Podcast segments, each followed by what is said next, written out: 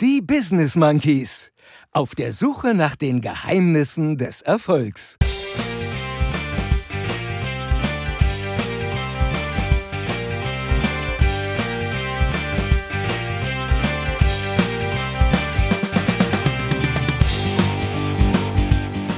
Ist mir diese Woche eine Studie über den Weg gelaufen. Diese Studien immer, ja? Studien. Seriöse Studie? Das ist die Studie dazu. Da gibt es nämlich eine Studie. Studienfete Studie. Studie. Studie. Sex. Studie. Studie. Eine Studie. Eine Studie dazu. Sex. Studien. Die Studie hat recht. Sex für die Ohren.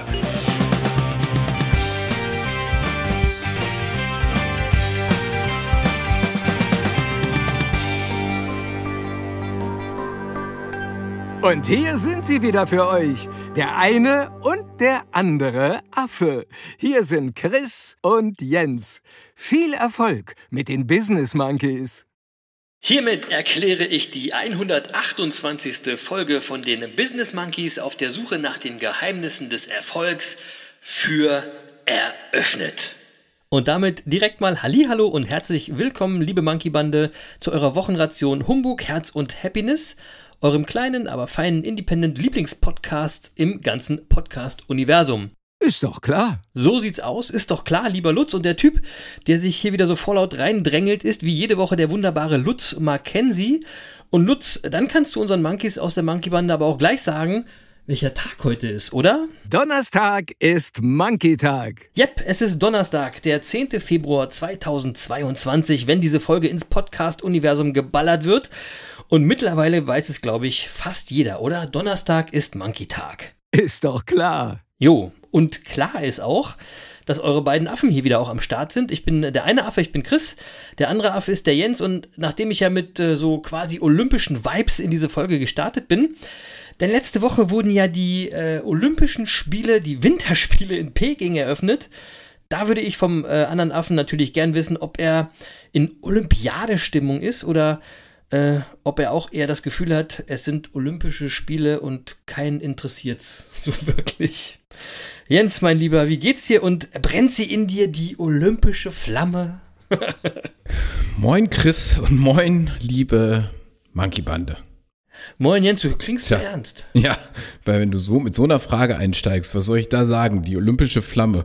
Ähm, nein, die brennt gar nicht. Also wirklich Nee, so gar nicht bisher. Ja, ja. Und, und ganz ehrlich, ich meine, äh, ihr wisst, ich bin ein großer Sportfan und ich, und ich bin auch sportbegeistert. Ja, auch gerade große Ereignisse ziehen mich regelmäßig in ihren Bann. Also ich sag Ja. mal Fußball-WM, Olympische Spiele, Tour de France, Wimbledon, große Boxkämpfe mit Mike Tyson, Evander Holyfield und Lennox Lewis früher. Also whatever.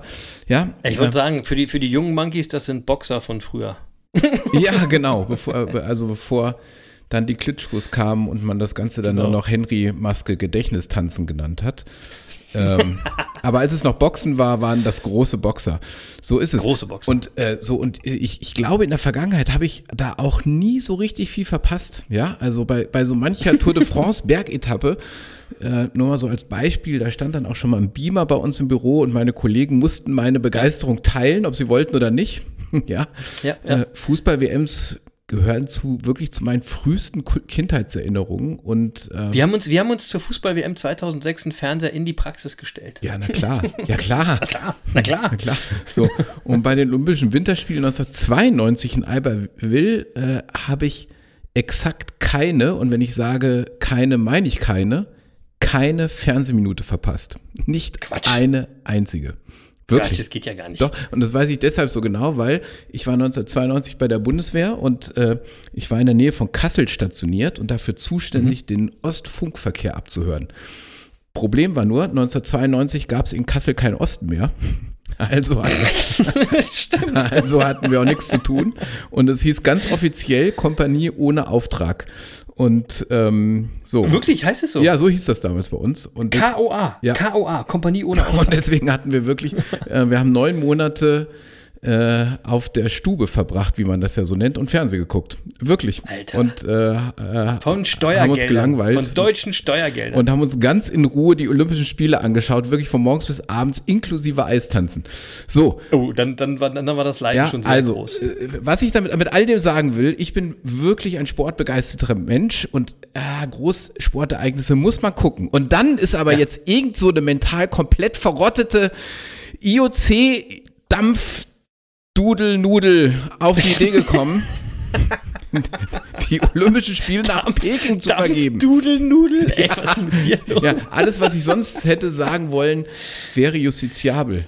Und Ja, äh, Dampfdudelnudel ist super. äh, so, und jetzt mal, jetzt mal ohne Scheiß. Also ich meine, Olympische Spiele nach Peking. Äh, jetzt mal, nur, ich fange mal so an. Zweita, also 2008, nur mal so zur Erinnerung, fanden in Peking die Sommerspiele statt. Jetzt muss man sich schon Ja. mal überlegen, ob eine Stadt, in der die Sommerspiele stattgefunden haben, so richtig gut geeignet ist für die Winterspiele. Hm. Ja, weiß ich nicht so genau. Naja, So, drauf an. ähm, so, aber beim IOC dachte man sich, das ist eine tolle Idee, ja, wenn da Sommerspiele waren, machen wir da auch mal Winterspiele. Jetzt, jetzt muss man wissen, Peking ist eine der trockensten Regionen der Welt. Ja, Also, und da findet gerade das olympische Schneespektakel statt. Ja? natürlich. Z- Nächstes Problem ist allerdings, es ist nicht nur sehr trocken, es gibt auch so gut wie keinen Schnee. Hm. Also haben die da jetzt so knapp 200 Schneekanonen hingestellt, um in einem der trockensten Gebiete der Welt, das auch noch dazu sehr windig ist, äh, Skipisten zu präparieren. Ist Und klar. so, und äh, jetzt das nächste Problem, ja, dass die Böden auch für künstliche Beschneiung eigentlich gar nicht geeignet sind, weil es eben diese starken Winde gibt und der gerade entstandene Schnee durch die Schneekanonen gleich im Winde verweht. Und es ist nur, äh, also es ist total, total Banane. Und äh, um jetzt den ganzen Schnee zu produzieren, den die da brauchen, werden geschätzt bis zu zwei Millionen Kubikmeter Wasser benötigt. Er ist verrückt. So, und alleine äh, für die Skipisten in Peking liegt der Wasserbedarf zwei bis dreimal höher, als er in den Alpen liegen würde. So, und äh, da, da ist, es gibt aber kein Wasser. Es gibt halt kein Wasser in Peking. ja, so, deswegen muss das jetzt durch extra angelegte Pipelines in dieses Trockengebiet befördert werden. Und dafür hat man kilometerlange Leitungen gebaut, äh, irgendwelche Wasserreservoire angelegt, ja. Und ich habe jetzt gehört, an irgendeinem Standort wird jetzt beispielsweise aus 70 Kilometer Entfernung, über 1700 Höhenmeter, äh, wird jetzt Wasser da nach Peking gepumpt. Ja, also ich meine, alleine was das plus die Schneekanonen an Energie kostet und äh, wir haben hier irgendwie CO2-Steuer äh, Ja, auf, dem, ist klar. auf, dem, auf dem Benzin. Da passt doch was nicht zusammen. Ja, so und jetzt will ich das mal ganz kurz erklären, Chris. Das, also man darf da gar nicht anfangen, drüber nachzudenken.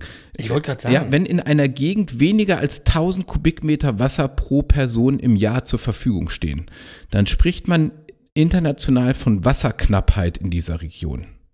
Und Okay. bei weniger als 300 Kubikmeter pro Person und Jahr von extremer Wasserknappheit.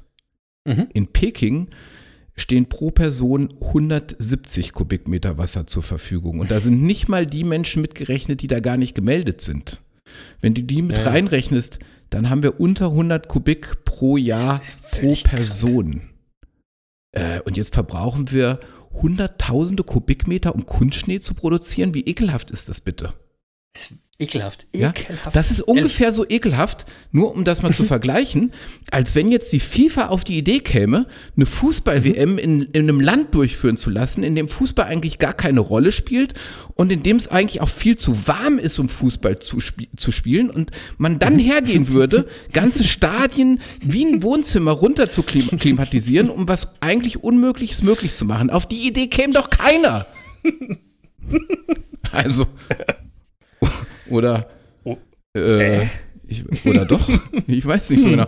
So, also du, du, du siehst, da muss man doch mental total verrottet sein, um auf solche Ideen zu kommen.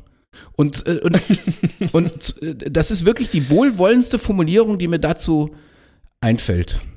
Ähm, Ja. so, und da habe ich noch nicht mal darüber nachgedacht, dass China eine Diktatur ist. Da spreche ich nicht über die seit mindestens 2014 stattfindende Verfolgung und Umerziehung der Uiguren. Ich spreche nicht über den Völkermord in Tibet und ich spreche auch nicht über die Unterdrückung der Demokratiebewegung in Hongkong. Ja, also wie korrupt muss man eigentlich sein, um zu dem Ergebnis zu kommen, dass dieser Ort im Jahr 2022 der geeignete ist, um die Jugend der Welt zu sportlichen Spielen zusammenzuführen? Ja, Da muss man doch total bekloppt sein. so, und- so, und das alles führt dazu, dass es mir echt schwer fällt, diese Olympischen Spiele irgendwie zur Kenntnis zu nehmen. Und ich muss auch sagen, das tut mir unendlich leid für die Sportler, für die das ja, Ja. natürlich der Spor sportliche Höhepunkt ihres Lebens Absolut. ja vielfältig ist. Ja, Vielfach ja, ja, ja, ist. genau. Ja, äh, und die wir eigentlich feiern und bewundern müssten für ihre Leistungen. Und aber das, das scheint halt im IOC nicht, nicht so wichtig zu sein. So. Also du, du, du merkst, ähm, du hast mich da angepiekst und ich kann mich da ganz Ja. schön in Rage reden an der Stelle. Das habe ich gemerkt. So, deswegen frage ich dich jetzt mal schnell, wie ist bei dir? Bist du wenigstens Feuer und Flamme oder wie sieht's aus? Ja, also erstmal muss ich sagen, als ich mir diese, diese Einstiegsfrage überlegt habe, äh, habe ich nicht gedacht, dass das so losgeht bei dir. Aber gut, Dampf, Dumpf, Nudel, keine Ahnung, fand ich gut. Nee, bei mir ist äh, zwar alles stabil wie immer, aber Feuer und Flamme für Olympia bin ich auch nicht. Also auch mal so überhaupt gar nicht. Ja, da geht's mir äh, genau wie dir. Was ich übrigens bei mir auch total schade finde, denn ich habe früher Olympische Spiele mega abgefeiert. Ja, Ja, total. Bin ich nachts für aufgestanden. Ja, Ja, Mittlerweile ist es ja nur noch Kommerz und Korruption. Ähm, und übrigens hat die Heute-Show, also im ZDF, am Freitag letzte Woche Thomas Bach zum peinlichsten Deutschen überhaupt gekürt. jetzt zu Recht. ja, und da habe ich, da hab ich auch gedacht, da haben sie mal meine volle Zustimmung für sowas. Also das, das ist echt ein Lappen, ne? Äh, Echt Ja. peinlich. Naja, äh, und by the way, ich wusste bis vor einer Woche gar nicht, dass schon wieder Olympische Spiele sind. Ja, ich hatte das überhaupt nicht auf dem Schirm. Erst unsere Twitch-Live-Session, also Humbug Herz und Happiness Live, jeden Dienstag 22 Uhr auf Twitch. Ihr wisst Bescheid. Ist doch klar. Genau, das ist doch klar. Also unsere Twitch-Session am letzten Dienstag hat mich erst auf den Trichter gebracht, dass Olympische Spiele sind. Ja, weil wir da nämlich darüber diskutiert haben, ob man eine Olympiade, die eben wie der Jens so äh, schön entspannt erzählt hat, in China stattfindet, aufgrund der ganzen sehr fragwürdigen Umstände da, äh, überhaupt unterstützen sollte, dass man äh, diesen Kommerzquatsch sich dann auch wirklich noch im Fernsehen anschaut. Oder aber, wenn man eben nicht guckt, ob man dann nicht den ganzen Sportlerinnen und Sportlern zu wenig Respekt für die jahrelange Arbeit und Leistung entgegenbringt. Ja, denn eigentlich geht es hier ja um Sport, nicht um Politik. Ne? Ah, schwierig, schwierig, schwierig. Aber daran seht ihr, Twitch ist übrigens nicht nur Humbug, sondern da gibt es auch echten Deep Talk. Also seid dabei. Business Monkeys Podcast, ein Wort, so findet ihr uns dann auf Twitch. Aber long story short, äh, Olympia findet bei mir, wenn dann nur so schriftlich statt. Also wenn ich, wenn ich mal drüber lese irgendwo, wenn es mir irgendwie äh, in die Finger fällt, wenn ich mal Zeit habe. Ansonsten bin ich echt raus aus der Nummer. Ja. Ja, das Äh, ist bei mir übrigens- auch so im Moment. Ja. Übrigens äh, zeigen Studien und Statistiken, dass die einzigen, die wirklich an den Olympischen Spielen etwas verdienen, die alten weißen Männer vom IOC sind. Ja? Deswegen halten die ja auch so an ihrem Posten fest. Fast 1,5 Milliarden Dollar gab es diesmal für die TV-Rechte, absoluter Rekord. Gleichzeitig äh, zeigen äh, die Studien aber auch, dass weder das Land noch die Region, schon gar nicht die Bevölkerung und auch der Großteil der Sportlerinnen und Sportler von Olympia irgendwie nachhaltig profitieren. Also niemand. Geschweige denn auch nur einen Pfennig von diesem Geld sehen. Ja? Ich denke, vielleicht sollte man dieses Konzept Olympia einfach mal irgendwie neu denken, Jens. Oder Weißt du eigentlich, weißt du eigentlich, wie viele Sportler da teilnehmen? Ich weiß es nicht so genau. Ich- ich Ich, hab habe keine nur Ahnung. gelesen, dass äh, unter den Sportlern 150.000 Kondome ausgegeben werden. Ja, das ist ja immer so. Wo ich, Weil ich meine, was sollen die sonst da hab- auch machen? Wo ich mich gefragt habe, wie viele Sportler sind das nochmal genau und tragen die nicht alle Maske im Moment? Also, ähm, Ey, weißt du, weißt du, wo, wo man ein Kondom trägt? Ich wollte nur mal fragen. Also, das hat die Maske jetzt nicht so viel mit zu tun. Also, nur mal Ach so. Okay, ich kenne das ja nur vom Hören sagen. Da sprechen wir nochmal später drüber. Natürlich. Natürlich. So, so, aber so, du hast, aber du hast natürlich recht. Irgendwie das ganze, den ganzen Scheiß, da muss man natürlich echt mal neu denken. Und ich denke mal, Ja. das gilt ja für viele Bereiche, in denen Funktionäre zu mächtig geworden sind. Immer, ja, weil, weil eins ist klar, das liegt ja nicht an den Sportlerinnen und Sportler, Sportlern, sondern wirklich an den Funktionären, die äh, allzu oft auch rein gar nichts mit dem Sport zu tun haben. Ob, ob das Nee. jetzt bei der FIFA ist oder Ähm, oder jetzt bei Olympia. Und bei, ich finde, bei Olympia wird es noch deutlicher, weil die Sportler, das sind natürlich alles Leute, die jetzt auch mit ihrem Sport in der Hauptsache keine Multimillionäre werden, sondern die das Nein, wirklich aus Passion nein. machen.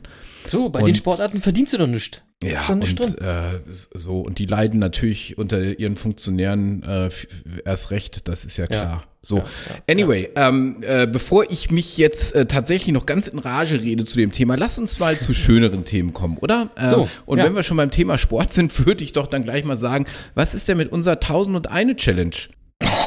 Oh Mann, ey. Tausend und eine, du Vogel, ey. Mittlerweile gibt es schon Monkeys in der Monkey-Bände, die den Hashtag echt benutzen. Ja. Also, das ist, haben wir jetzt von deinem Dilettantismus, Jens, ehrlich. So.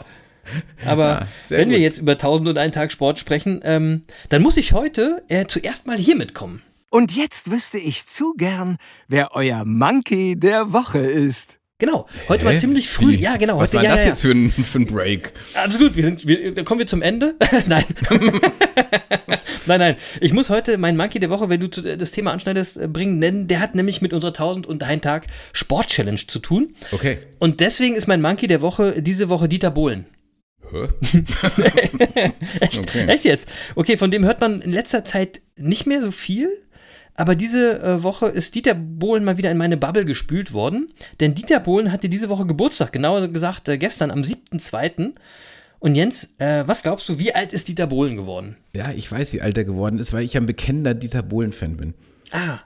Okay, also für alle Monkeys da draußen, ihr könnt ja mal raten, aber wir sagen es euch auch jetzt. Dieter Bohlen ist äh, gestern 68 Jahre alt geworden. Ja.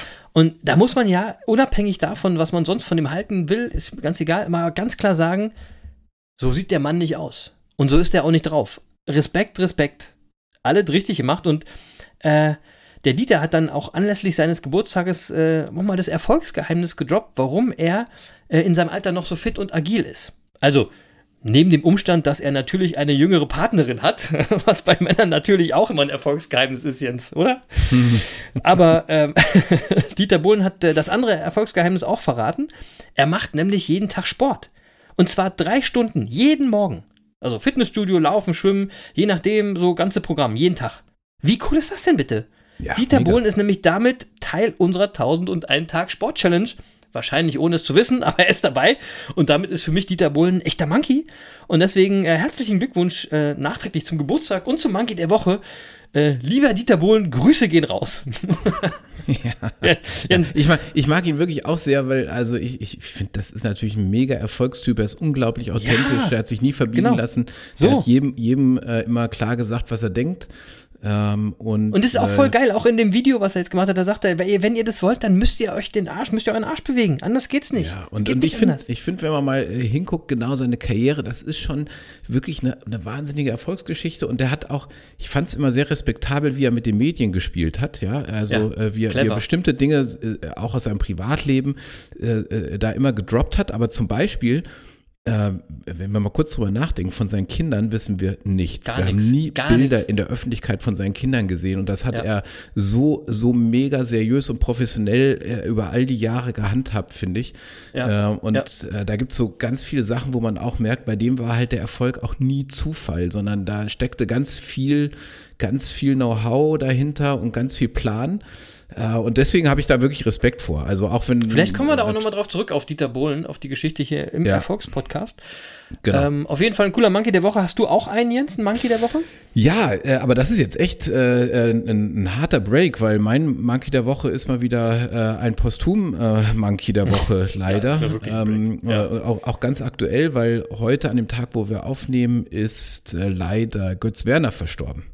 Ja, Der- stimmt, der- das habe ich auch gehört. Gründer der Drogeriekette DM, 78 Jahre alt ist er geworden und äh, äh, das ist natürlich auch eine Erfolgsgeschichte. Ja, Total, also, total. Äh, äh, DM ähm, heute in 14 europäischen Ländern aktiv, mehr als 66.000 Beschäftigte. Um, Wahnsinn. Umsatz über 12,3 Milliarden Euro. ja, also ich finde, allein das wäre ja äh, in einem Erfolgspodcast erwähnenswert. Total. Ja, Reicht, also ein reicht, absoluter ja. Ausnahmeunternehmer, ähm, der übrigens mal in den Betrieb seines Vaters eingestiegen war, ähm, äh, irgendwie Ende der 60er, Anfang der 70er. Und da aber seine Ideen nicht umsetzen konnte, äh, weil sein Vater von den spinnerten Ideen seines Sohnes nichts hielt und ihn rausgeschmissen hat. natürlich, So, natürlich. Ja? Und, und ich würde mal sagen, da erkennt man mal wieder die, Duali die, die Dualität im Leben, weil ich gehe mal davon aus, dass Götz Werner das damals wahrscheinlich nicht so ganz so gut von seinem Vater fand, dass er ihn rausgeschmissen hat. Nee, das glaube ich auch. Ja, und wenn man jetzt so im Nachhinein guckt, muss man ja mal sagen, äh, alles richtig gemacht. Da hat der Vater mal eine ganz wichtige Entscheidung für die deutsche Wirtschaftsgeschichte geschrieben. Ja, Äh, ja und äh, auch für äh, Götz wahrscheinlich. Ja, äh, wahnsinnig. Also ähm, und ähm, so, also äh, infolgedessen hat er eben nicht den väterlichen Betrieb einfach weitergeführt, sondern dann 1973 seinen ersten eigenen Laden eröffnet, eben den ersten DM-Laden.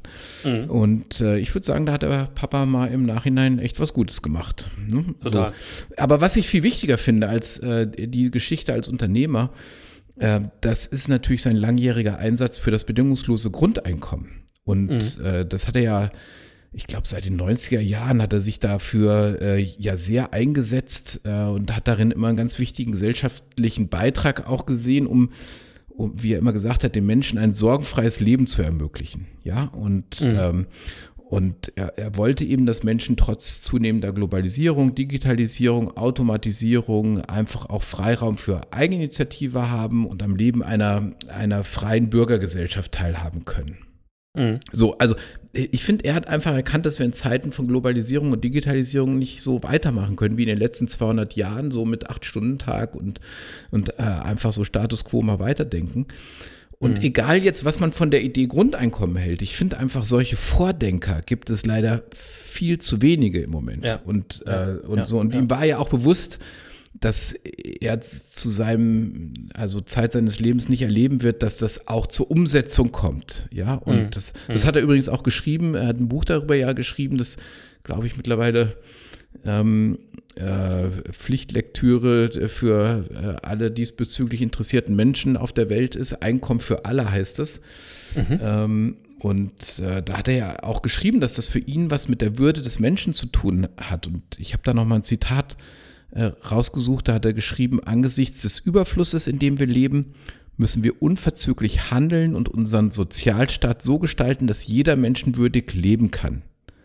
Unser Wohlstand wurzelt in der Leistungsbereitschaft früherer Generationen.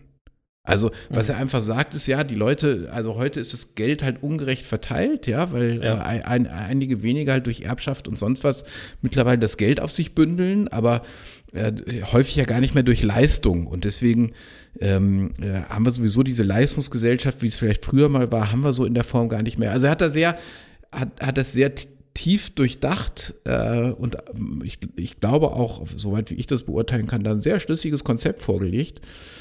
Und äh, ich glaube, in, in, in keiner Studie zu dem Thema ähm, bedingungsloses Grundeinkommen ähm, äh, wird Götz Werner nicht zitiert. Das gibt es, glaube ich, nicht mehr. Also ein das- ja. absolut wichtiger Mensch und ähm, deswegen war es mir einfach heute wichtig, ihn hier auf die Art und Weise zu erwähnen. Tatsächlich, cooler Typ, weitblickend, sehr sozial. Ähm, und du hast es auch, du hast es auch gesagt, man hat das Gefühl, dass diese, diese Generation Mensch so langsam immer seltener wird, oder? Irgendwie, weiß ich auch nicht. Rest in Peace, Götz Werner. DM mag ich auch, äh, mit am liebsten von den Drogerieketten übrigens. Welches Team bist du denn jetzt? Äh, Team Rossmann, Team Müller, Team DM oder Team Schlecker? bestimmt, ich habe bestimmt auch noch einen vergessen, oder? Noch Team, äh, Team Schlecker geht ja nicht mehr, weil Schlecker ist ja pleite seit Die sollen wieder Jahren. kommen, die sollen wieder kommen. Ah, okay. Ja, aber, ja, aber ja. ich bin auf jeden Fall Team DM. So. Ja, ich auch. Das Problem ist nur, wir haben hier kein DM. Aber trotzdem, ja, wirklich, natürlich. Aber ich will noch mal ganz kurz auf unser Sportthema zurückkommen. Denn ich habe da in dieser Woche mal eine Studie gelesen. Die fand ich sehr spannend. Äh, ich bin ja momentan eher so der Laufaffe. Ne? Letzten Monat ja über 300 Kilometer. Letzte Woche bin ich übrigens mal wieder eine Rekordzeit gelaufen, nämlich äh, acht, also über 8 Kilometer im Schnitt von 4,53. Also das war das erste Mal, dass ich eine Distanz von über 5 Kilometern in unter 5 Minuten Schnitt gelaufen bin. Jetzt mache ich mir mal langsam Sorgen um dich. Ja, ich auch. Ja, ja. Und ich merke das schon die ganze Zeit, Jens, irgendwas passiert mit mir. Ähm, irgendwas macht das Laufen mit mir. Ja? Ist, Hm? wieder was mit deinen Haaren oder? Nein, die sind ja mittlerweile zusammengebunden unter der Mütze beim Laufen. Nee, nee, nee. Irgendwas verändert sich bei mir und ich konnte das nie so richtig greifen, aber diese Studie äh, hat es mir offenbart. Ja? Denn das Ergebnis Na. dieser Studie war, Laufen macht schlauer. Irgendeine klar. Universität hat herausgefunden, dass regelmäßiges Laufen schlauer macht und dies sogar mit anderen Sportarten verglichen und sogar auch mit der Meditation verglichen. Und das Ergebnis war, dass Laufen prozentual mehr schlauer macht als Meditieren. Bam! Das, das ist jetzt ein Ding, oder? So, jetzt wird mir auf einmal auch äh, so ganz vieles klar. Hey, Chris, jetzt mal ehrlich. Was, also, diese, also diese Studien immer, ja, das ist also, mein Gott. Also, aber weißt du was? Studien sind wichtig. Ich sag dir jetzt mal was dazu. Mir ist es völlig egal, ob Laufen oder Meditieren intelligenter macht. Denn es gibt eine viel wichtigere Studie, als die du, die du gerade zitiert hast, ja. Und die kommt nämlich von der Brown University und die hat eindeutig festgestellt, dass regelmäßiges Meditieren unweigerlich zu einem besseren Sexleben führt. Ja, weil während des Meditierens schulen wir unseren Körper und unseren Geist darauf, jeden Augenblick intensiv wahrzunehmen. Und den Moment mit allen Sinnen zu spüren. Und das schlägt sich natürlich auch auf den Sex nieder. Ja, so Ich dachte, und da soll man nichts denken beim Meditieren. so und die, nein, aber spüren sollst du spüren, Ach so, ah, Chris. okay, ah, so und die, verstehe. Und die. Forscherinnen und Forscher der Brown University haben also dementsprechend festgestellt, dass vor allem Frauen, die über nur zwei Wochen hinweg regelmäßig meditieren, sich sexuell schneller erregt fühlen als Teilnehmerinnen ohne Meditation.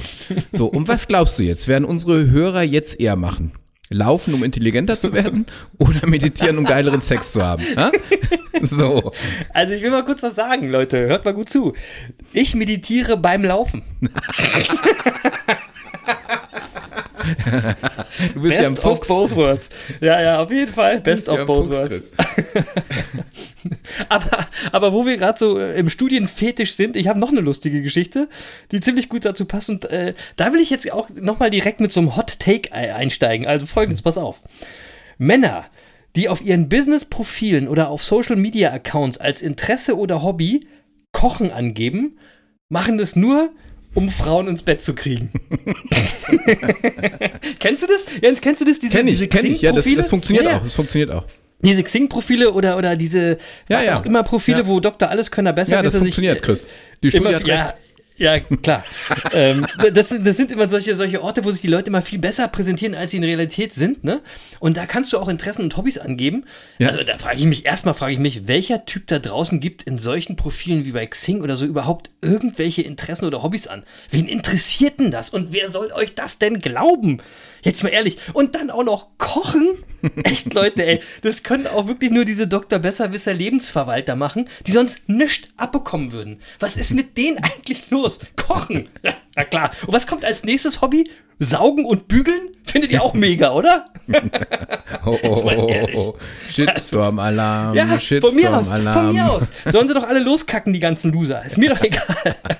Die haben sich nämlich jetzt eh selbst entlarvt, denn diese kochenden Langweiler, pass auf, es gibt nämlich eine Studie dazu. Ach Quatsch. Ja, also, die ganzen Verlierer schreiben Kochen als Hobby, weil es eine Studie aus 2018 gab, die besagte, dass Männer, die behaupten, sie würden gerne kochen, angeblich häufiger Sex haben.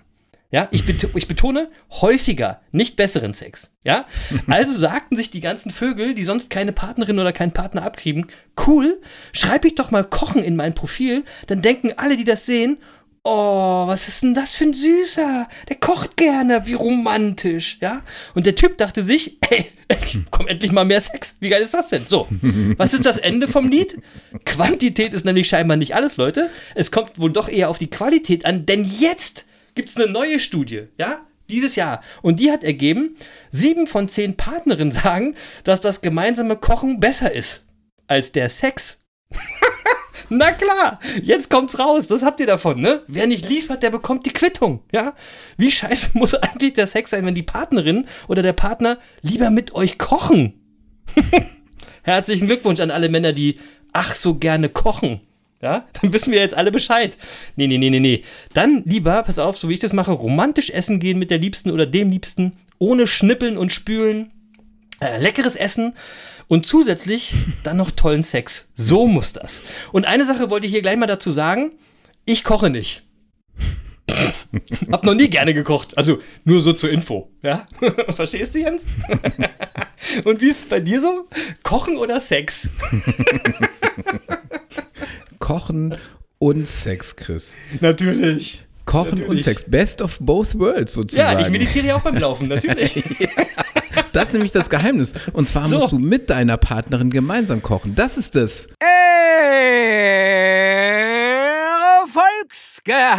Erfolgsgeheimnis. Ja, genau. Der Lutz, weiß was, Bescheid. was, Lutz, Ja. Lutz, was weißt du denn davon? Es gibt nämlich, Chris, das ist wichtig, es gibt einen direkten Zusammenhang äh, zwischen einem regen Sexualleben und gemeinsamer Nahrungszubereitung. Und da gibt es nämlich eine Studie des Online-Portals Elite-Partners, ähm, äh, die diesen Zusammenhang direkt belegt. Und von den Studi Studienteilnehmern, die behaupteten, in ihrer Partnerschaft mehrmals die Woche sexuell aktiv zu sein, gaben 68 Prozent an, gemeinsames Kochen und Genießen sei fester Bestandteil ihrer Beziehung. Und bei denjenigen, genau. die selten als einmal im Monat Sex mit ihrem Partner hatten, waren es nur 46 Prozent. Mhm. So, äh, also ich würde sagen, meditieren und gemeinsam kochen, dann geht's voll ab. Erfolgsgeheimnis. genau, Lutz, genau So. so. sieht's aus. Der Lutz ist auch so ein, so ein Fuchs, merkst du auch. Ja, ich merke das. Ich würde aber eher sagen, Leute, meditiert beim Laufen, dann lasst ihr euch von auswärts bekochen. Nutzt die Zeit, bis das Essen fertig ist für ein leckeres Vorspiel. Dann genießt ihr das Essen zusammen, weil ihr euch keine Gedanken über den Abwasch und den ganzen Mist machen müsst. Und dann lasst ihr es frisch gestärkt und ganz romantisch krachen. So, bleibe dabei. Männer, die kochen, bügeln auch ihre Feinripp-Unterhosen. Punkt. So, so. Und, Genau. bevor wir, und bevor wir jetzt zu unseren Erfolgsgeheimnissen für diese Woche kommen und um das kulinarische Thema mal abzuschließen, äh, machen wir auch noch schnell äh, das hier. Und, lieber Jens, was kommt heute auf deine Winelist? Genau. Äh, heute gibt's nichts für die Weinlist. Also das, die, Okay. die, die, äh, weil die letzten beiden waren so gut, äh, das muss jetzt auch erstmal reichen. Und ich kündige schon mal an, ähm, dass es im März gar keinen Wein geben wird, weil äh, also die die die die ähm, äh, sozusagen dieser Abschnitt des Podcasts äh, macht Pause im, im März, weil am 2. März beginnt die Fastenzeit. Äh, Also ich nicht der im März- Podcast. Beruhigt euch, Leute. Nicht der Podcast, nur der Wein. Nein, nein, nein, äh, äh, genau, nur, nur, nur die Weinlist macht Pause.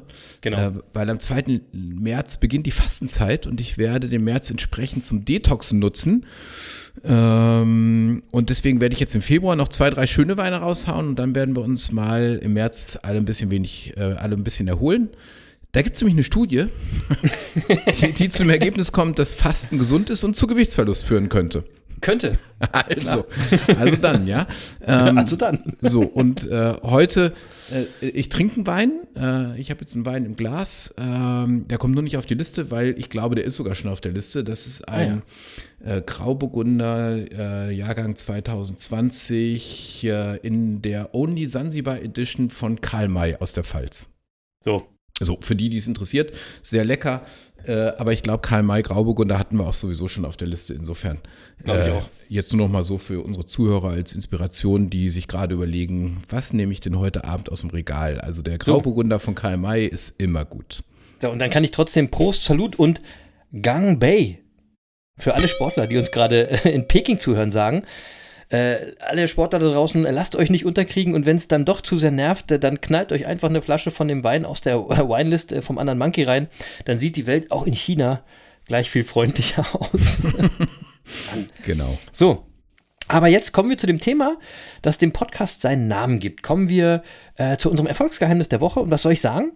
Äh, da ist mir diese Woche eine Studie über den Weg gelaufen. Besser gesagt, bin ich äh, auf einen sensationellen TED-Talk gestoßen und zwar von Sean Aker.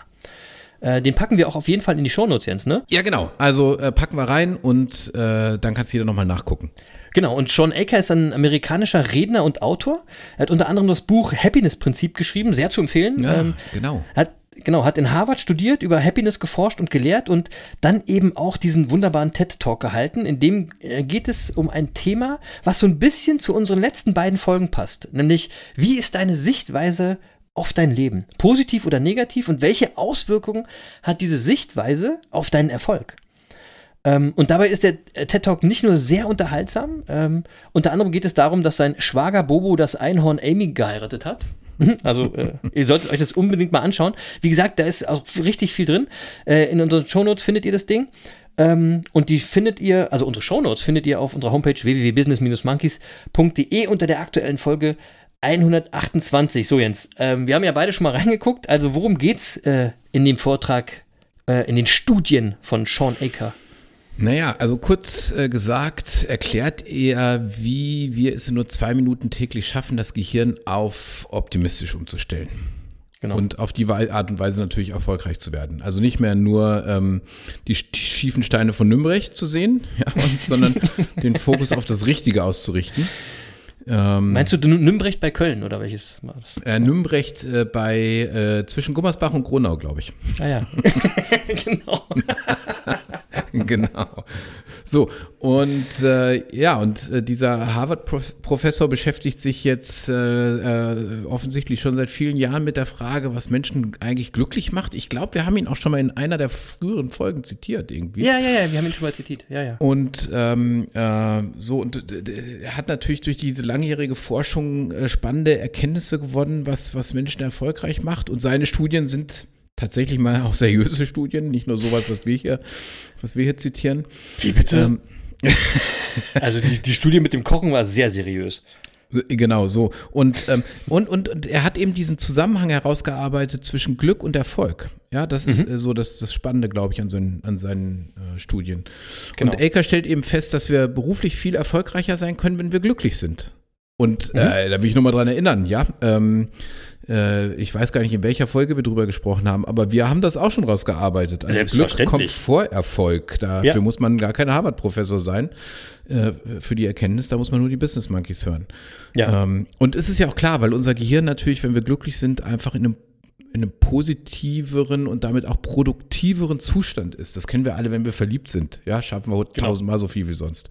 Ja. Ähm, so, und äh, er sagt, äh, wir sind dann eben in, also wir haben ungefähr äh, 21 Prozent äh, produktiveren Zustand, als wenn wir uns in einem negativen Zustand befinden. So, und ähm, es gibt aber ähm, einen Denkfehler, der unserem Erfolg im Weg steht, denn die meisten Menschen können nicht auf diese 21 Prozent mehr Produktivität zugreifen. Weil, weil, weil sich nämlich entscheidende Denkfehler eingeschlichen haben bei vielen von uns. Wir glauben, dass wir erfolgreicher sein werden, wenn wir härter arbeiten zum Beispiel. Ja, also je härter wir arbeiten, desto erfolgreicher werden wir sein. Ähm, so, Geld muss man sich hart erarbeiten. So. Kommen wir nachher auch nochmal zu. Den Satz kennen wir alle. Ja, ja, ja. Ja, so und je erfolgreicher wir sind, ähm, äh, desto glücklicher werden wir sein, wird uns auch erzählt. Aber, das, aber das ist halt ein Trugschluss. Und das erklärt er uns, ja, weil er, er sagt halt, das Gehirn in einem positiven Zustand funktioniert signifikant, signifikant besser als das Gehirn in einem neutralen oder negativen Zustand. Und die, die Intelligenz ist höher, die Kreativität verstärkt sich, die Energielevel steigen an. Und Genau. ähm, das Zitat noch zu Ende zu führen, da sagt er, im positiven Zustand ist das Gehirn 31% produktiver, Verkäufer steigern ihre Leistung um 37%, Ärzte arbeiten 19% schneller und akkurater, wenn ihr Gehirn in einem positiven Zustand ist. Zitat Ende. Mhm. Wahnsinn, oder? Ja, vor allen Dingen kann ich dann mal einen schönen Gruß an meine Patienten sagen, sorgt immer dafür, dass mein Gehirn im, positiver, äh, im positiven Zustand ist. Ja, so und, und all das, was wir, was wir hier auch erzählt haben und wo wir natürlich, ich sag mal so, äh, auf unsere Monkey-Erfahrung zurückgegriffen haben. Er hat ähm, in, sein, in seiner wissenschaftlichen Arbeit wirklich 45 Länder bereist, äh, Ja. mit vielen Schulen und Unternehmen zusammengearbeitet und äh, kommt eben zu dem Ergebnis, äh, ähm, äh, dass der Irrglaube, dass härtere Arbeit zu größerem Erfolg führt, wirklich auch überall existiert und sich auch komische, komischerweise äh, überall durch, durch die Kindererziehung so durchzieht. Wahnsinn, ne? Ja, Wahnsinn. und auch, auch überall im Management vorzufinden ist. Das, das hat also offensichtlich keinen kulturellen Hintergrund, sondern das scheint uns Menschen so immanent zu sein, dass wir Ja. so einen Stuss erzählen. Ähm, ja, wir glauben, dass wir erfolgreicher sein müssen, um glücklich zu sein. Und das ist äh, so, und das haben wir hier schon mal rausgearbeitet. Es ist tatsächlich, ist es genau umgekehrt. Und das Problem äh, dabei ist nicht nur, dass diese falsche Annahme unsere Potenzialentf äh, unserer Potenzialentfaltung im Wege steht, sondern sie verhindert natürlich auch, dass wir jemals wirklich glücklich werden. So, und das, darum geht's so ein bisschen. Genau, und, und dann hat schon äh, Elke auch noch erklärt, das hast du auch schon mal ein paar Mal im Podcast gesagt. Ähm, es passiert ja dann folgendes: Jedes Mal, wenn das Gehirn quasi einen Erfolg verbucht, dann wird die Latte danach höher gehängt. Ja? Also du hast eine gute Note bekommen, jetzt musst du eine bessere Note bekommen. Genau. Du hast, du hast deine Verkaufsziele erreicht, jetzt werden die erstmal erhöht, ja? Das Problem Ähm, von Zielen. Genau. Weil, wenn, aber wenn Glück auf der anderen Seite von Erfolg steht, dann wird das Gehirn nie dorthin gelangen, ja? Äh, wir als Gesellschaft haben Glück über unseren geistigen Horizont hinausgeschoben, weil wir glauben, dass wir erfolgreich sein müssen, um glücklich zu sein. Aber Genau. jetzt nochmal, unser Gehirn arbeitet andersrum, ja? Es muss so ein Umdenken her, ein neuer Blick auf das, was wir als Erfolg definieren, anstatt unser Glück davon abhängig zu machen, welche Ziele wir in der Zukunft erreichen, sollten wir versuchen, im Hier und Jetzt Zufriedenheit zu finden. Haben wir auch schon oft gesagt, ne? Denn dann passiert ganz automatisch was Erstaunliches. Wenn wir einen Weg finden, im gegenwärtigen Moment positiv zu sein, dann funktioniert unser Gehirn besser. Ja? Sodass wir in der Lage sind, härter, besser und intelligenter zu arbeiten. Also genau umgekehrt. Ja? Also es ist nicht so, dass uns das motiviert, wenn wir was erfolgreich geschafft haben, sondern wenn es uns gut geht, werden wir erfolgreich sein. Ja? Und wer jetzt glaubt, das ist leichter gesagt als getan, der irrt sich. Ähm, aber der Forscher kann eine einfache Methode empfehlen, mit der sich jeder in, innerhalb kürzester Zeit äh, das schaffen kann, äh, positiv zu denken und im Hier und Jetzt Zufriedenheit zu empfinden. Und zwar, ähm, jetzt kommt es mit nur zwei Minuten Aufwand an 21 aufeinanderfolgenden Tagen, ist es laut Sean Ecker möglich, das Gehirn gewissermaßen neu zu programmieren, sodass es optimistischer und erfolgreicher arbeitet. So. Und wie könnte das wohl sein? Große Überraschung. Nicht für alle, die hier immer regelmäßig zuhören. Denn, ja, das gelingt euch nämlich, indem ihr jeden Tag drei neue Dinge aufschreibt, für die ihr dankbar seid. Ja, das Dankbarkeitstagebuch, das Glückstagebuch, ja. Und nach 21 Tagen beginnt das Gehirn dann, die Welt zuerst mal nach positiven und nicht nach negativen Dingen zu scannen. Das ist die Idee dahinter, ja. Und äh, diese einfache Methode hat sich in Eckers Forschungsarbeit eben als extrem wirksam erwiesen. Achtsamkeit und Dankbarkeit führen zu einem stärkeren Glücksempfinden. Und das wiederum ist der Schlüssel zu größerem Erfolg. Ähm, zusätzlich natürlich noch Sport und Meditation, also alles, was die Monkeys schon kennen. Ähm, und jetzt ist es einfach wieder so, Leute, jetzt kommt es mal von einem Harvard-Professor, nicht von uns. Ja, dieses Dankbarkeitstagebuch, wir haben schon immer gesagt, da gibt es Studien drüber. Das ist die Studie dazu. Und wer da jetzt nicht ins Machen kommt, ne, dann seid ihr selber schul- schuld, weil die haben auch noch nicht kapiert, worum es hier bei den Monkeys geht, nämlich um Machen ist mächtiger. Ihr müsst es umsetzen. Oder Jens? Ja, hey, Ja. ich glaube, über das Dankbarkeitstagebuch haben wir hier in 128 Folgen ungefähr gefühlt 30 Mal gesprochen. Ja, weil es, weil es so wichtig ist, weil es genau der Punkt ist. Ihr Und denkt jetzt- alle immer zu negativ. Und jetzt kontrolliert euch mal selbst, genau. wie nachhaltig führt ihr euer Dankbarkeitstagebuch? Habt ihr überhaupt ein Dankbarkeitstagebuch? Und wenn So. nein, äh, wieso hört ihr den Podcast, wenn ihr nichts umsetzt? Genau, braucht ihr nicht zuhören, könnt ihr Ja, abschalten. hey, das macht keinen Sinn. Ja, Nein, und deswegen, macht keinen Sinn. Und deswegen, also da, daran merkt ihr wieder, Hashtag machen ist mächtiger. Ja, also nur, So. wenn ihr das hier auch umsetzt, was ihr hier hört, dann hat das irgendwie einen Mehrwert für euch. Ansonsten ist pure Unterhaltung. Ja, genau. Also Unterhaltung machen wir auch gern, davon abgesehen. Aber So, also insofern total spannend und äh, der Chris hat es gesagt, es ist in unseren, in unseren Shownotes. Äh, Guckt Genau. euch nochmal an. Und das alles, und jetzt will ich mal überleiten, so ein bisschen äh, quasi als Vorschau auf die nächsten Folgen, Chris. Ja, okay. ähm, weil das alles, worüber wir jetzt sprechen, hat ja im Grunde ein Oberthema. Und, das, und das Oberthema heißt Glaubenssätze. ja, ganz, ja, ganz, ganz, ganz großes So, Thema. und, ja. und jetzt passt mal auf, also Glaubenssätze, das geht, zack, das geht ganz schnell. Die sind sofort, also die können ganz schnell verankert sein. Manche dauern Mhm. lange, die, die verfolgen uns dann auch unser Leben lang, aber manche sind auch ruckzuck da. Und ähm, ich sag mal, nur mit den Studien, über die wir heute berichtet haben, Mhm. haben wir schon Glaubenssätze bei euch verankert. Ja? Wer gemeinsam kocht, hat mehr Sex. Das ist jetzt einfach in eurem Kopf. Ja, und aber nur mehr und nicht besseren. und, und, und eure Partnerin oder euer Partner werden sich wundern, warum ihr ab Donnerstag ständig mitkochen wollt. Ja, weil, ja, ist ganz einfach, weil Glaubenssätze halt wirken. So. Ja, die wirken und jetzt habt ihr das im Kopf und jetzt wollt ihr da ständig mitmischen. Das ist halt einfach so. Ja, so.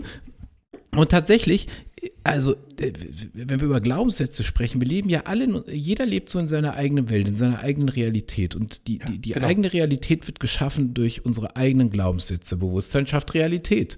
Haben, So. Ja, haben wir mindestens so oft erwähnt, äh, ach, zehnmal so oft erwähnt wie äh, das. Dankbarkeitstagebuch. Das ist ja auch viel wichtiger noch. Ja, ja. Ja, so und, und unsere Glaubenssätze können uns eben nützlich sein oder uns blockieren. Und ähm, ich bin sicher, dass erfolglose Menschen immer einschränkende Glaubenssätze haben, Immer, die, sie- die sie mit sich rumtragen. immer. immer. Ja. So. Und äh, ähm, das Problem ist natürlich, die, die meisten Glaubenssätze, die wir mit uns rumtragen, das ist jetzt nicht äh, wie gerade äh, mit dem Mitkochen und dem Sex, äh, dass ihr das dreimal gehört habt und ein bisschen drüber geschmunzelt habt und jetzt erinnert ihr euch dran, sondern die sind natürlich ganz tief in unserem Geist verankert. Ja. Ja, äh, also wenn, wenn dir deine Eltern zum Beispiel immer wieder gesagt haben, Mann, bist du dumm, statt zu, zu sagen, Kind, da hast du was Dummes gemacht. Das ist ein Mhm. großer Unterschied. Großer Unterschied. Ja, ja, ja. Ja, ja. ja, dann kann es eben sein, dass du später immer wieder an dir selbst zweifelst und davon ausgehst, dass die anderen ohnehin alles besser wissen als du. Genau, genau. Ja, so, Ne, und dann bist du eben wie Sean Ecker, um nochmal kurz auf Sean Ecker zurückzukommen, dann bist du jemand, wo dein Gehirn auf Negativität programmiert ist. Du siehst überall das Negative. Ja, Ja, und nicht das Positive. Ja, und deswegen finde ich, ist es auch häufig so wichtig, dass wir uns mit den Themen nicht nur für uns selbst beschäftigen, sondern wenn wir so einen Unsinn nicht an unsere Kinder weitergeben wollen und wir uns manchmal gar nicht bewusst sind, was wir für einen Unsinn eigentlich von uns geben. Ja, Ja. also ich glaube, Ja. ein kleines Beispiel gerade hat es deutlich gemacht. Äh, dann, dann merken wir gar nicht, was wir da im Zweifel auch an die nächste Generation schon wieder weitergeben. So, Ja, und genau. natürlich, also unsere Eltern, unsere Lehrer, Bekannte, Freunde, die, die alle die verstärken und beeinflussen das Ganze von, von also von, von klein auf bis ins, ans, Leben, ans Lebensende im Grunde. Ja, Ja, so. ja. Und ähm, so, und jetzt will ich tatsächlich mal, äh, jetzt mal ernsthaft, äh, jetzt mal ernsthaft auch eine Studie zitieren. Es gibt nämlich noch, also noch eine äh, Studie von Harvard und ich habe jetzt gar nicht geguckt, ob die vielleicht auch von John Aker ist. Äh, Das müsste ich Könnte jetzt mal sein. nochmal nachschauen. Ja. Könnte Ja. natürlich sein.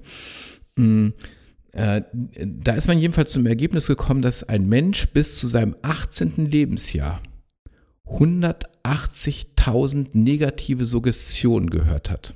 Wahnsinn. Krass, oder? Wahnsinn. Mhm. So, und wenn die sich natürlich oft genug wiederholen, dann manifestieren die sich als Glaubenssatz. Das ist ja logisch. Oh, klar. Ja, so, und äh, jeder von uns hat so einen Bereich, wo, wo, von dem er ganz fest glaubt, dass es so ist und nicht anders. Mhm, Ja, also, und das können so Sachen sein wie, aus dir wird nie was. Genau. Männer weinen nicht. So, früher gehörte da auch noch dazu, Frauen können kein Auto fahren. Wieso früher? Ja. das ist so. Ey, das war jetzt nur ein So. Scherz. Oder, oder äh, äh, äh, äh, so während der Corona-Pandemie habe ich das beobachtet. Da fingen plötzlich irgendwelche Politiker an im Fernsehen zu erzählen, dass wir jetzt alle Corona-müde sind. Das hat genau vier Tage gedauert, da hat das jeder erzählt. Ja. Ja, Weil wir es plötzlich alle geglaubt haben. Also die Ja, Leute, wa- ja. Äh, bis dahin hatte nie jemand das Wort Corona-müde benutzt, aber äh, Hm. kurz mal den Glaubenssatz platziert und zack, haben es alle geglaubt. Ja, ähm, so. Und glücklicherweise gibt es jetzt aber nicht nur die bremsenden äh, Glaubenssätze, sondern es gibt natürlich auch Glaubenssätze, die uns inspirieren, die uns beflügeln, die uns weiterhelfen. Und äh, so, und wir haben uns einfach mal gedacht, genau dem Thema wollen wir uns mal in den kommenden Wochen ein bisschen intensiver widmen, weil wir haben Genau. das Thema Glaubenssätze so in den letzten 128 Folgen immer mal wieder angeschnitten, immer mal so gestreift. Ähm, äh, aber ich glaube, das ist wirklich ein Thema, dem sollten wir uns mal über ein paar Folgen hinweg sehr intensiv widmen. Welche Glaubenssätze gibt es? Wie kann ich sie gezielt anwenden oder auch ändern? Äh, was machen sie mit mir? Wie gehe ich mit ihnen um? Und über all das werden wir in den kommenden Wochen mal sprechen. Das wird so ein bisschen unser roter Faden für die nächsten drei, vier, fünf, sechs Folgen sein, sag ich mal. Gutes Thema, gutes Thema. Ähm, und bevor wir das machen, möchte ich jetzt auch noch mal ganz kurz an den TED Talk erinnern. Guckt euch den wirklich mal an, äh, Sean Ecker. Äh, der ist auch wirklich lustig, unterhaltsam, aber auch sehr lehrreich. Ähm, und nochmal, wenn ihr uns Monkeys nicht glaubt, dann glaubt ihr vielleicht dem guten Sean. Also nicht Sean das Schaf, sondern Sean Aker, dem Happiness-Experten. Ist der, der Happiness-Experte worldwide. Und ich habe noch ein Zitat von ihm, das ich wirklich feiere, denn er ha- hat mal gesagt, wenn wir uns immer nur mit dem Durchschnitt beschäftigen, werden wir auch immer nur durchschnittlich bleiben. Und da ging es um Kurven und so weiter, aber es gilt eben für alles, besonders aber auch für euer Umfeld. Ja? Denn wenn ihr euch immer nur in einem durchschnittlichen Umfeld bewegt, mit durchschnittlichen Nürnberg zum Menschen, Beispiel. in, genau, zum Beispiel, oder in Gummersbach, wo auch immer, äh, mit Menschen um euch rum, die wirklich aus diesem durchschnittlichen Milieu kommen, dann wird euer Leben immer auch nur durchschnittlich bleiben. Und wenn ihr das nicht sehen wollt, dann verarscht ihr euch eben selbst. Das ist einfach die harte Wahrheit, ja. Und Sean Aker definiert Happiness übrigens auch mit der Freude damit, die wir empfinden, wenn wir uns auf unser Potenzial zubewegen. Auch geil formuliert, ne? Und da nochmal zum Thema Umfeld. Wenn dein langweiliges und ängstliches und unterdurchschnittliches Umfeld dich genau davon abhält, nämlich dich auf dein volles Potenzial zuzubewegen, ja? Wenn dein Umfeld nicht diese Möglichkeiten und Chancen für dich sieht und äh, dir diese bietet, sondern dich quasi ausbremst und du nichts dagegen tust, dann bist du selber schuld, wenn dein Leben Mittelmaß bleibt. So, damit wir auch jetzt mal in dieser lustigen Folge ein bisschen deep werden. Ähm, Selbstverantwortung, sage ich nur. Selbstveran ja, das Jahr der Selbstverantwortung, Leute. Ist, wisst doch, was wir, was wir jetzt haben, ne? Ähm, wir haben auch nur dieses eine Leben und das ist endlich, also worauf wartet ihr noch? Die Studien, die zeigen euch doch den richtigen Weg. genau. Ist das so? Ja, so ist es. So, und ähm, damit würde ich sagen, Chris, äh, eine Studie habe ich noch. Eine Okay. Studie habe ich noch, ja, nämlich eine Studie der London School of Economics. Ähm, und ich glaube, das ist die wichtigste Studie überhaupt, die wir bisher in unserem Podcast zitiert haben. Okay. Also das ist wirklich, ähm, äh, äh, ich, ich weiß nicht, ob es überhaupt schon Also in mal eine unserem wichtigere... Podcast, also im ganzen Podcast, nicht in, Ja. nur in der Folge, sondern im ganzen Podcast. Ja, ja, ja, ja, ja. Oh, also oh Gott. de- dem kann man gar nicht genug Bedeutung beimessen. Ja, dann. Ähm, diese Studie kommt nämlich zum Ergebnis, dass der Donnerstag Mhm. der beste Tag für Sex ist. Wirklich.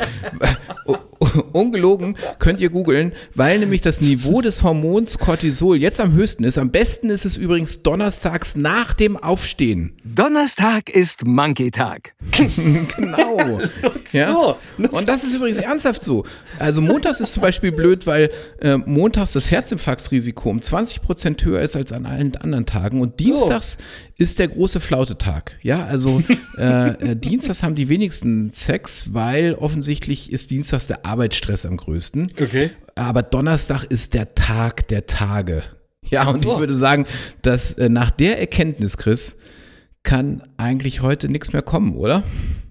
Nee, das ist die größte Erkenntnis überhaupt. Die Ja. ganze Folge arbeitet auf diesen Höhepunkt hin sozusagen. Donnerstag ist der beste Tag für Sex. Donnerstag ist Monkey-Tag. So, ich würde sagen, das reicht jetzt für heute. Deckel drauf, oder Jens? Ja, ähm, mach, mach Schluss jetzt, äh, sonst Ja. äh, driften wir komplett ab. Ja, und wir wollten die Folgen ja auch ein bisschen kompakter halten. Ähm, Wissenschaftlich genug basierten Bums äh, hatten wir ja drin in dieser Studienfolge, der 128. Folge von den Business Monkeys auf der Suche nach den Geheimnissen des Erfolgs. Ähm, ich sage dir, sie wird den wunderbaren Titel tragen. Kochen oder Sex? Diese Frage könnt ihr euch jetzt ja alle mal stellen. Also nicht äh, Quantität, Leute, ne, sondern es geht um die Qualität. Zu welchem Team gehört ihr denn? Team Kochen oder Team Sex? Ähm, naja, ich habe ja schon erzählt, dass ich nicht koche. Na gut. Wie immer gibt es jetzt noch ein bisschen Sex für die Ohren. Boah, komm, das ist auch wieder gute, gute Überleitung am Ende.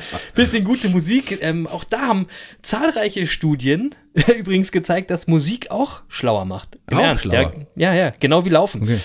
Ähm, ihr seht, wir sind jede Woche bemüht, euch da draußen ein wenig schlauer zu machen am Ende des Podcasts. Und äh, weil diese Studie beim Thema Musik den sogenannten Mozart-Effekt beschreibt, packe ich heute äh, einfach mal einen Klassiker auf unsere normale Business Monkeys Playlist bei äh, Spotify, nämlich von Falco Rock Me Amadeus. Ja, Alter Klassiker, kann man immer hören, zeitlos. Und als Erinnerung an diesen wunderbaren Künstler, der ist übrigens jetzt am letzten Sonntag, also äh, ich glaube, was war das, der siebte oder so, äh, vor 14 Jahren, viel zu früh gestorben, ähm, packe ich noch The Sound of Music von Falco auf die Playlist, denn darum geht es hier ja auch immer, äh, um die Magie der Musik. Und übrigens äh, mit der einzigartigen Textzeile, jetzt pass auf. Do the bang bang boogie, say up, jump the boogie, do the rhythm on the boogie the beat. Do the hip, do the hop, do the oh oh bebop, do the freestyle rock. And we never gonna stop. also wenn Falco nicht sensationell ist, dann weiß ich es auch nicht. Hammer. Und der hat Jetzt- das irgendwie rhythmischer rübergebracht als du. Ja, das muss man ey, viel- sagen. Viel, viel besser als ich, viel, viel besser als ich. Falco jetzt auf der Business Monkeys Playlist und auf der zweiten Playlist der Instrumental Beats Playlist zum Sitting and Thinking gibt es auch wieder zwei Stücke, nämlich äh, den Song Neurotransmitter von Rust Boy, meinem Favorite Artist momentan in diesem Genre. Und als zweites Solar Spectrum von Marschk. Hört mal rein. Musik macht euch schlauer, wisst ihr ja jetzt. Äh, haben Studien belegt. ähm, und sonst bleibt mir jetzt wie immer nur ein fettes Dankeschön an euch rauszuknallen. Danke fürs dabei gewesen sein, danke fürs Monkey Bande sein. Ich hoffe, ihr hattet Spaß und ich hoffe, ihr habt eine erfolgreiche und eine schöne Woche. Bleibt gesund und munter. Und macht doch mal das, was schon Elke euch empfohlen hat, nämlich morgens und abends drei positive Dinge aufschreiben. Schaltet doch euer Gehirn mal in den positiven Modus raus. Raus aus, den negativer, äh, raus aus der negativen Opferrolle. Und übrigens, umschalten ist ja auch irgendwie machen, ne? Und Machen ist mächtiger. so ist es, Lutz. Machen ist mächtiger. Peace. Ja, machen ist mächtiger. Und ich sage an der Stelle wie immer nur, genießt euer Leben und seid auch nächste Woche wieder dabei bei den Business Monkeys auf der Suche nach den Geheimnissen des Erfolgs. Und diese Woche denkt einfach auch immer daran, Donnerstag ist Monkey-Tag. genau, also direkt nach dem Aufstehen Podcast hören und dann, ihr wisst schon, ja, ab jetzt hat der Monkey-Tag noch eine ganz andere Bedeutung für die Monkey-Bande. Besser geht's Ich wünsche euch allen einen wunderschönen Donnerstag. tschüss, liebe Monkey-Bande und tschüss, lieber Lutz.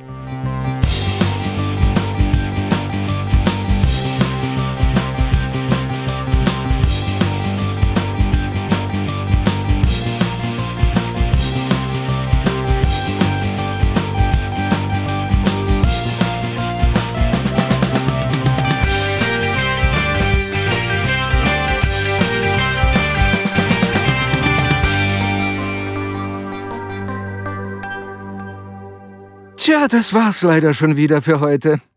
Aber eure Monkeys sind auch nächste Woche wieder für euch da. Mit einer neuen Folge Die Business Monkeys auf der Suche nach den Geheimnissen des Erfolgs. Tschüss und Peace.